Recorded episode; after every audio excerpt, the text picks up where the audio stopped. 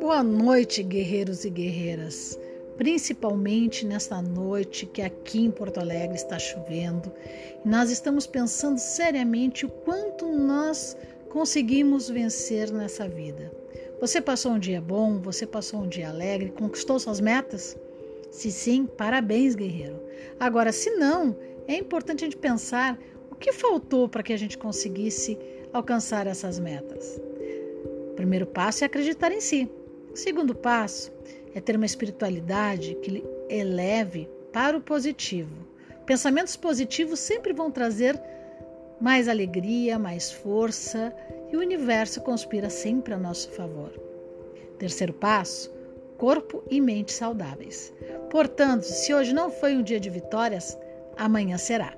Uma boa noite.